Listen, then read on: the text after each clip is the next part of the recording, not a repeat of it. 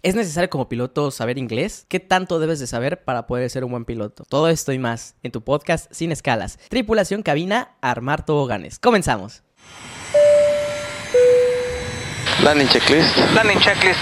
Cabin crew. Advice. Out of thrust. Off. Out of brake. Low. ICA memo. Landing no blue. Landing checklist completed. Gracias.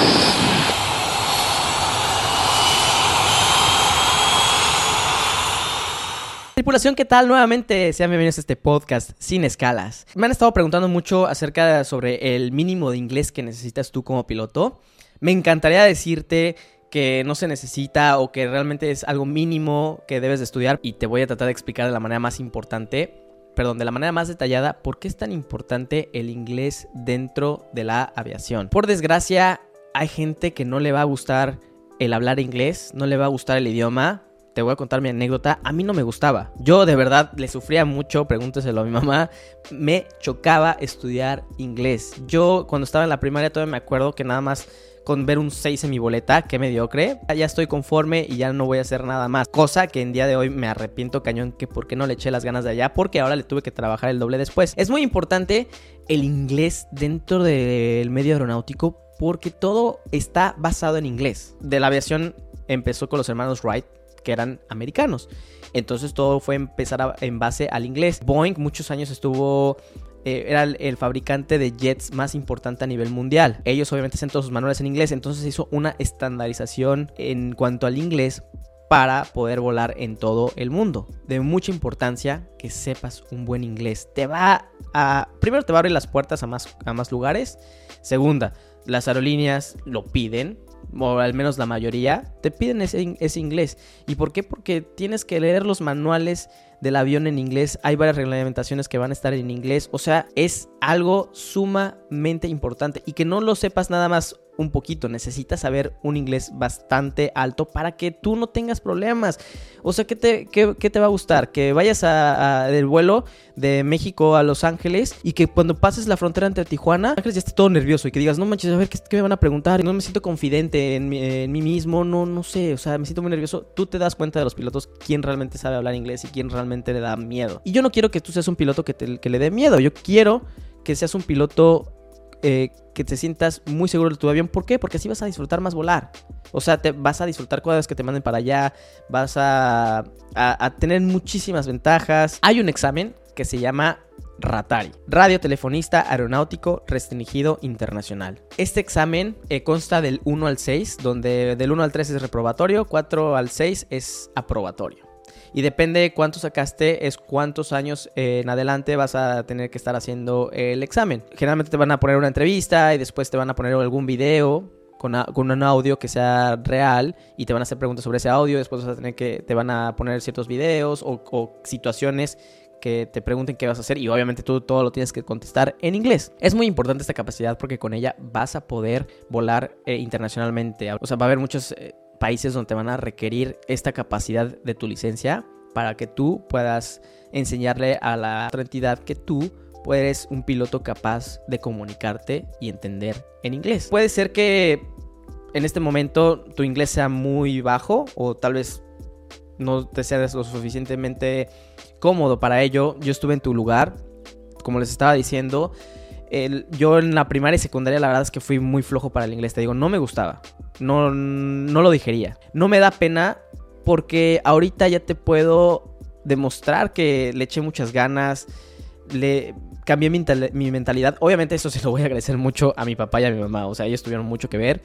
Porque me acuerdo perfectamente que me regañaban, pero a mí no me importaba, no me gustaba estudiar, no me podían meter el inglés eh, a la fuerza, hasta que un día llegó mi papá de hecho lo platiqué ahora que fui en México con él y me acuerdo que él me, lo dijo y me dice, oye, Eric, para estudiar eh, aviación necesitas el inglés. Y cuando mi papá inteligentemente conectó aviación e inglés, fue cuando dije, oh, oh, necesito estudiar inglés. Y ahí fue cuando empecé a cambiar, a base de otros castigos que me habían dado, me empecé como que a decir, ok, necesito cambiarme mi mentalidad y necesito echarle ganas al inglés. Era un poquito tarde, todavía me acuerdo que algunos amigos de, la prepa, si, si, hay alguno que está viendo aquí, saludos, me hacían bullying por mi inglés porque la verdad mi inglés no era tan bueno. Venía de una escuela que el inglés estaba bien, pero fui a una escuela donde el inglés estaba mejor, entonces estaba, estaba sufriéndole, o sea, estaba Ah, eh, era, era difícil, era difícil eh, ese, cambio, pero le eché muchas ganas. Me acuerdo que me metí de clases extra. Inicialmente yo saqué un Ratari 4, a pesar de que fui a una escuela americana a estudiar aviación. Me sirvió muchísimo, como no tienes idea, pero aún así no pude obtener el, el Ratari 6. No significa que porque vayas a estudiar a una escuela americana, significa que vas a obtener la, la mayor calificación. De hecho, es muy difícil de obtener el, el Ratari 6. Por lo mismo de que pues tienes que tener buena gramática, tienes que tener buena pronunciación, eh, tienes que entenderle bien a todo. Entonces, la verdad es que a mí me... O sea, no quiero excusarme, pero, eh, pero obviamente hubo otros factores. Dejé de volar un año y después hice ese examen. Y, y bueno, no había, no había visto después inglés, bla, bla, bla, bla, bla. No hay excusas de ese aspecto. Y ya después pasaron los años y yo seguía llenándome con videos de YouTube. O sea, yo a la fecha me encanta ver videos en inglés.